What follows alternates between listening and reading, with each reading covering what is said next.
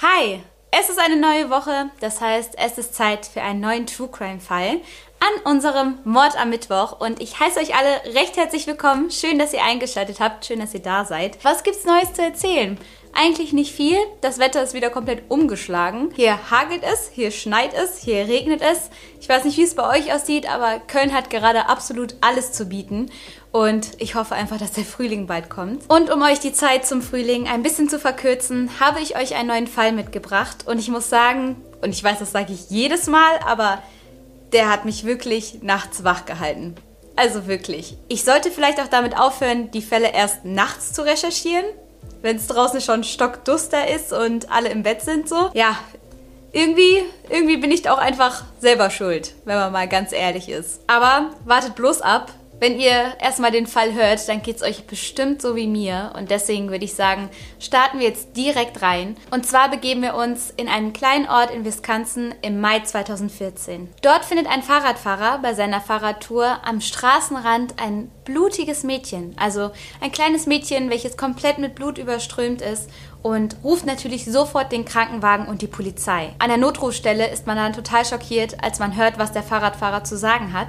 Er sagt nämlich, ich habe hier gerade ein erstochenes Mädchen gefunden. Schnell stellt sich heraus, dass es bei diesem Mädchen um die zwölfjährige Peyton Leitner geht, welche an diesem Tag ein Sleepover mit ihren zwei besten Freundinnen Anissa und Morgan hatte. Der Tag hatte so schön angefangen. Die drei Freundinnen haben Morgans Geburtstag gefeiert und hatten noch im Wald gespielt und hatten einen guten Tag miteinander. Und auf einmal findet man die blutüberströmte Peyton und Morgan und Anissa sind wie vom Erdboden verschluckt. Aber was ist passiert? Um diese Frage zu klären, machen wir jetzt einen kleinen Rückblick. Morgan wurde 2002 geboren und sie war ein nicht geplantes Baby. Also keiner hatte damit gerechnet, dass sie kommt, aber als sie dann da war, haben sich alle gefreut, alle haben sich liebend um das Kind gekümmert und waren froh, Morgan bekommen zu haben. Der Ort, in dem sie aufwächst, heißt Waukesha oder so ähnlich jedenfalls. Auf jeden Fall ist es eine kleine Stadt in Wisconsin und es gilt so als sehr behüteter Ort mit nicht vielen Einwohnern. Einfach so der perfekte Ort, um eine Familie zu gründen, um Kinder heranwachsen zu lassen, weil da einfach nie was passiert und ja, sich alle kennen und wie sagt man so schön, Hase und Fuchs sich gute Nacht sagen. Morgans Eltern beschreiben ihr Kind schon immer als besonders und ich weiß, das ist so ein Klischee, dass man sagt, ja, mein Kind ist besonders, wenn das Kind einfach total gemein ist oder überhaupt nicht mit anderen klarkommt oder ja, dass man das Wort besonders dann eben missbraucht, um dann nicht schlimmere Worte verwenden zu müssen. So. Ich glaube, ihr wisst, was ich meine. Im Fall von Morgan sagen sie das eben, weil Morgan immer so Halluzination hat. Also sie hat schon als kleines Kind eine unglaubliche Fantasie und steigert sich aber auch unglaublich da rein. Also sie sieht Sachen, die andere nicht sehen, sie sieht Geister, sie kann die Sachen sogar spüren. Also es ist nicht nur so, dass sie irgendwelche Schatten sieht, sondern sie interagiert auch richtig mit den Geistern.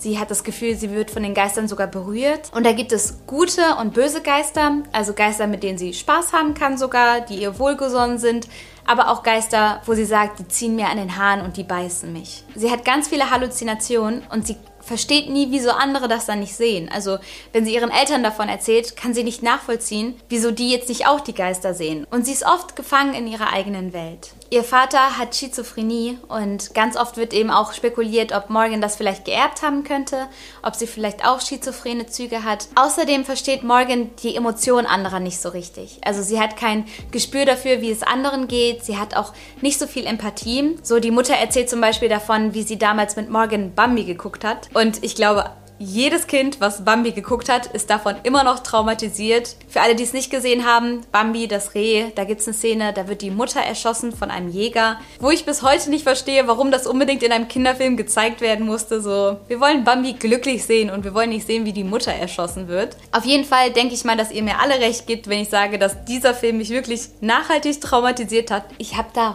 Rotz und Wasser geheult, als ich das als Kind gesehen habe. Und die Mutter von Morgan erzählt dann eben, dass Morgan keine einzige Träne Träne geweint hat, überhaupt nichts gefühlt hat, nichts geäußert hat, als die Mutter da von Bambi erschossen worden ist. Und ja, das hat der Mutter zum ersten Mal so das Gefühl gegeben, hm, vielleicht kann mein Kind Emotionen nicht so gut nachvollziehen wie andere oder spürt die Sachen einfach ganz anders, hat da nicht so so viel Empathie und hat nicht so viel Mitgefühl. Zur gleichen Zeit wächst Anissa auch. Und sie liebt alles, was pink ist. Ihr Zimmer ist rosa von unten bis oben. Sie liebt es, sich zu verkleiden und Prinzessinnenkleider. Und sie hat einen Kater, der Tiger heißt. Oft sagt sie auch, dass ihre Katze ihr bester Freund ist, weil sie sonst nicht so viele Freunde hat und eher so der Einzelgänger ist. Das liegt aber nicht daran, dass Anissa keine Freunde haben möchte. So im Gegenteil.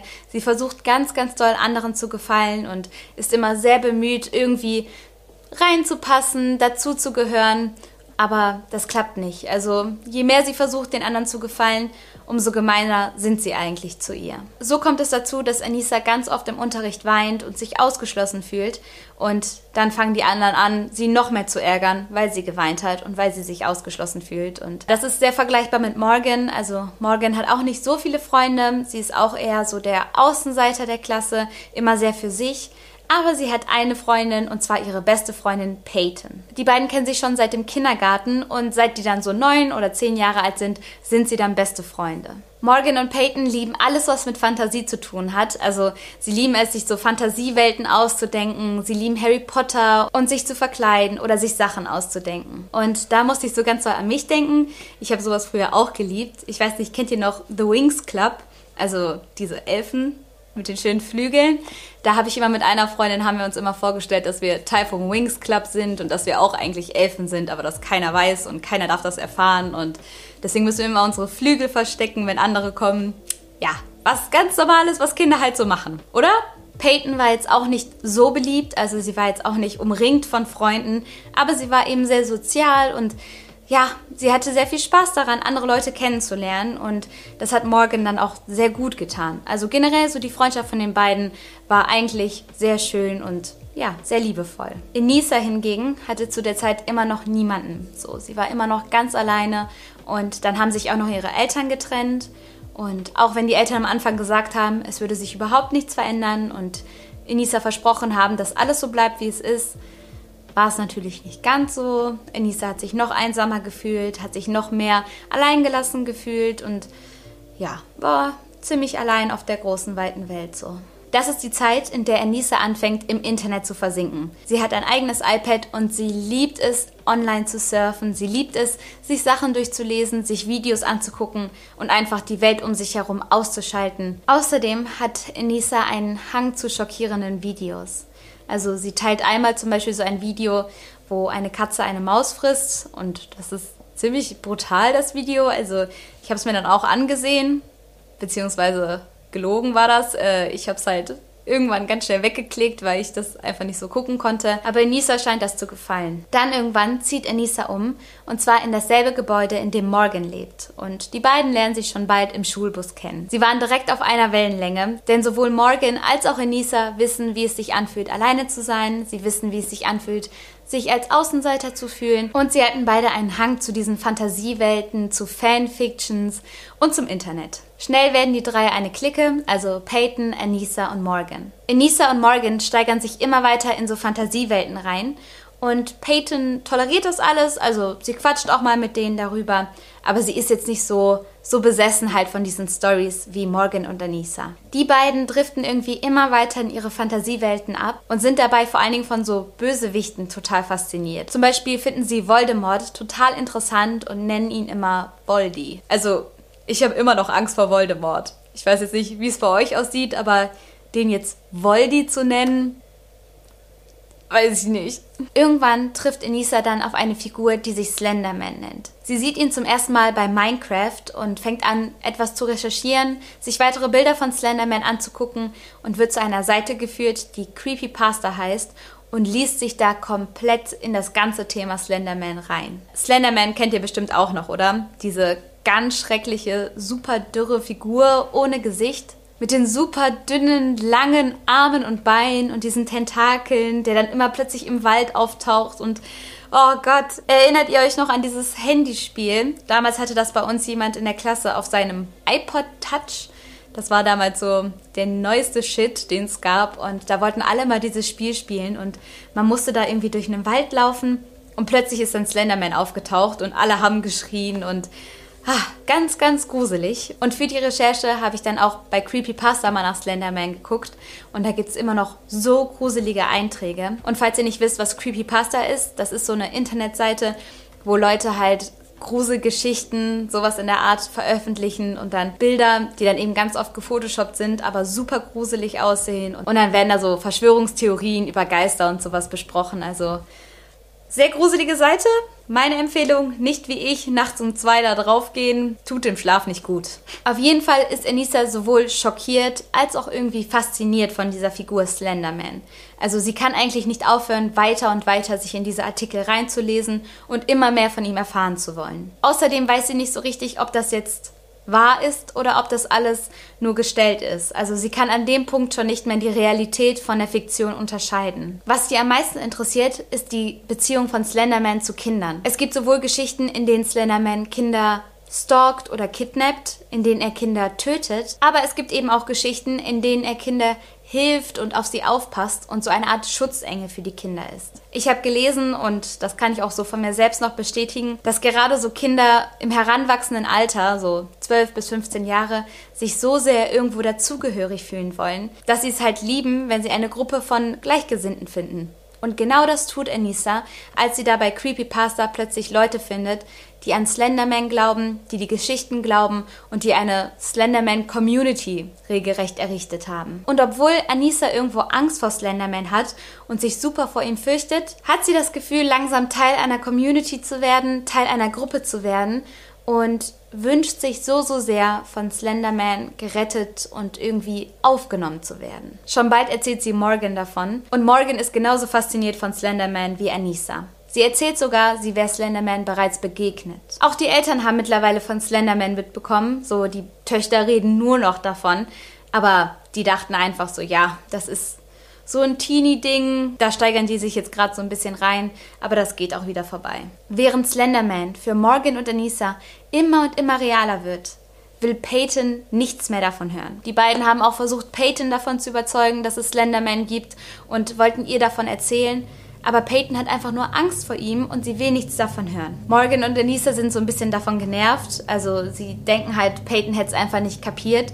Denn die beiden sind mittlerweile komplett überzeugt davon, dass es Slenderman wirklich gibt. Morgan erzählt Peyton dann auch so Sachen wie, wenn du schläfst, dann kommt Slenderman und holt dich. Irgendwann erzählt Morgan sogar, sie hätte mit Slenderman gesprochen. Sie hätten auf einer telepathischen Art und Weise miteinander kommuniziert. Und Slenderman hätte ihr gesagt, Sie und Anissa müssten ein Opfer bringen, um Slenderman ihre Treue zu beweisen. Ansonsten würde er kommen und ihre ganze Familie töten.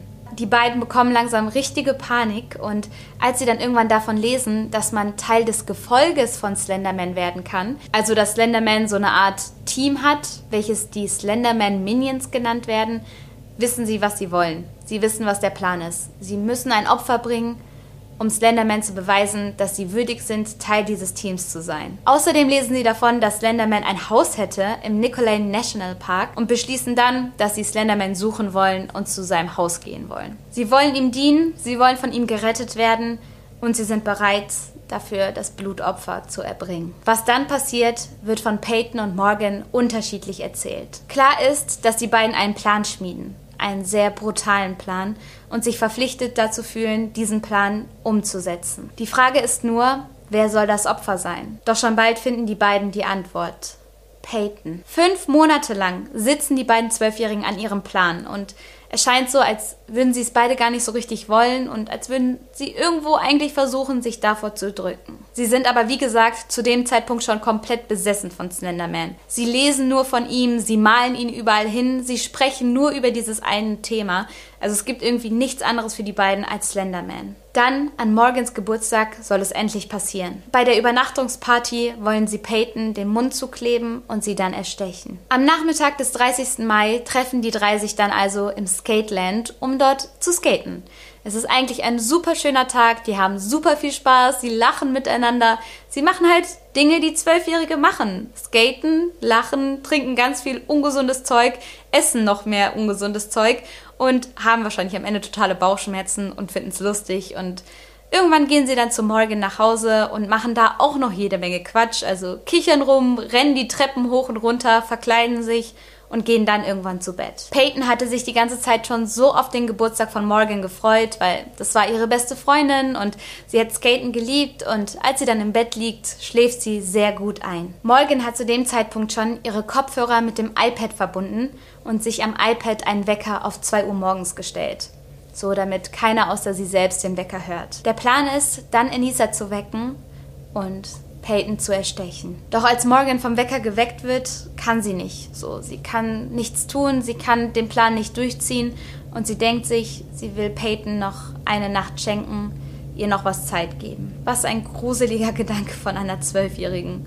So, ich glaube, das vergisst man immer und immer wieder dabei, dass es wirklich Kinder sind, die sich da in den Kopf gesetzt haben, ein anderes Kind zu töten. Am nächsten Morgen sind Anissa und Morgan dann sehr, sehr nervös und angespannt und auch von sich selbst enttäuscht, weil sie eigentlich zu dem Zeitpunkt schon alles hinter sich gebracht haben wollten. Peyton ahnt immer noch von gar nichts, so sie genießt das Frühstück, es gibt Donuts und Erdbeeren und danach verkleiden sich die drei nochmal, fangen wieder an, die Treppen hoch und runter zu rennen, das scheint Spaß gemacht zu haben und irgendwann schlagen Morgan und Anissa dann vor, man könnte doch in das nahegelegene Waldstück gehen, um dort Verstecken zu spielen. Denn das ist der neue Plan der beiden. Während sie also sich aufmachen, um zu dem Wald zu gehen, packt Morgan heimlich ein großes Küchenmesser ein. Eins, welches man zum Schneiden von Steak benutzt. Auf dem Weg zum Wald zeigt sie Anissa heimlich das Messer, welche sehr geschockt guckt, aber trotzdem nichts dagegen tut. Dann fangen sie mit dem Versteckspiel an. Morgan zählt und Anissa führt Peyton immer weiter in den Wald hinein. Dann, als Morgan zu Ende gezählt hat, fängt sie an, in den Wald hineinzulaufen mit dem Messer in der Hand und läuft direkt auf Peyton zu. Enisa ruft Morgan zu, go crazy. Und als Morgan kurz innehält, um nochmal zu Enisa zu schauen, schreit Enisa, Morgan now. Also Morgan jetzt. Morgan blickt zu Peyton und sagt, I'm so sorry, es tut mir so leid und sticht dann 19 Mal zu. Sie sticht in die Arme, die Beine und den Oberkörper des Mädchens. Als Peyton dann blutend zu Boden sagt, sagen die beiden, äh, wir holen Hilfe und rennen schnell weg. Doch Peyton weiß, dass die beiden niemals wiederkommen werden. So lassen sie Peyton einfach blutig zurück im Wald. Und was Peyton jetzt macht, finde ich sowas von klug. Sie fängt nämlich direkt an, solange sie eben noch dieses kleine Fitzelchen Kraft und Adrenalin hat, loszurobben. Also sie robbt wirklich über den Waldboden und schafft es gerade noch, sich zu einer Straße zu hieven, so dass sie dann am Straßenrand liegt und viel schneller gefunden wird natürlich, als wenn sie irgendwo noch im Wald gelegen hätte. Also sie war wirklich schwer verletzt und es waren auch Organe wie die Leber zum Beispiel getroffen. Und trotzdem hat sie noch diese Kraft gefunden, um sich da weiter zu robben. Also da muss ich sagen, Respekt. Nun sind wir wieder am Anfang der Erzählung. Der Fahrradfahrer findet die kleine, blutende Peyton und ruft natürlich sofort die Polizei und den Krankenwagen. Währenddessen sind Morgan und Anissa schon auf dem Weg zu Slendermans Haus. Sie waren kurz in einem Walmart, um sich das Blut von den Klamotten zu wischen, um die Flaschen aufzufüllen. Sie haben Flaschen für die Reise mitgenommen und sind seitdem unterwegs, um Slenderman zu finden. Während sie laufen, machen sich aber erste Bedenken breit. So, sie fangen an, sich gegenseitig zu beschuldigen, zu sagen, ja, es war deine Idee und sowas. Aber Morgan ist immer noch überzeugt, dass sie alles richtig gemacht haben und dass Slenderman sie jetzt belohnen wird. Natürlich ist die Polizei den beiden ganz schnell auf der Spur und als sie die beiden finden, werden sie festgenommen und sind zu dem Zeitpunkt fünf Meilen gelaufen. Sie werden sofort verhört und Morgan versucht erst nichts zu sagen, also sie hält sich ganz doll zurück und erwähnt Slenderman auch mit keinem einzigen Wort.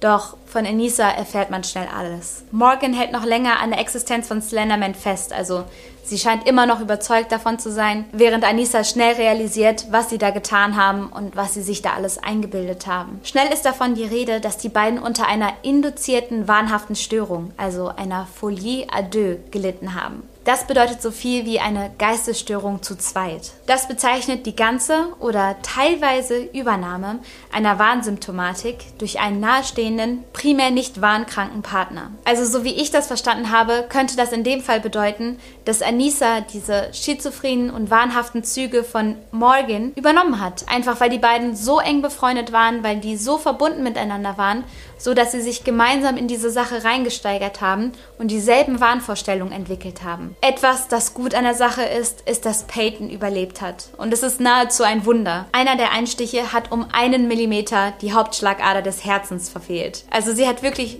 jede Menge Glück im Unglück gehabt und hat das alles überlebt und sagt im Nachhinein sogar, dass sie glücklich ist mit ihrem Leben, also viele Jahre später, und dass alles gut ist, wie es ist und dass sie nichts bereut. Enisa wird zu einem 25-jährigen Aufenthalt in der Psychiatrie verurteilt. Das bedeutet, sie ist dort, bis sie 37 Jahre alt ist. Morgan bekommt das Maximum von einem Aufenthalt von 40 Jahren in der Psychiatrie. Das heißt, sie ist um die 53 Jahre alt, wenn sie wieder auf freiem Fuß ist. Was denkt ihr dazu? Generell, was ist eure Meinung zu dem Fall? So, ich denke mal, ihr seid genauso schockiert wie ich, zu was Kinder so fähig sein können. Und da frage ich mich auch, welche Rolle das Internet gespielt hat. Also, wie gefährlich ist das Internet wirklich für Kinder? Was glaubt ihr? Wie wirkt sich das Internet auf Kinder aus? Wie viel Internet ist gesund?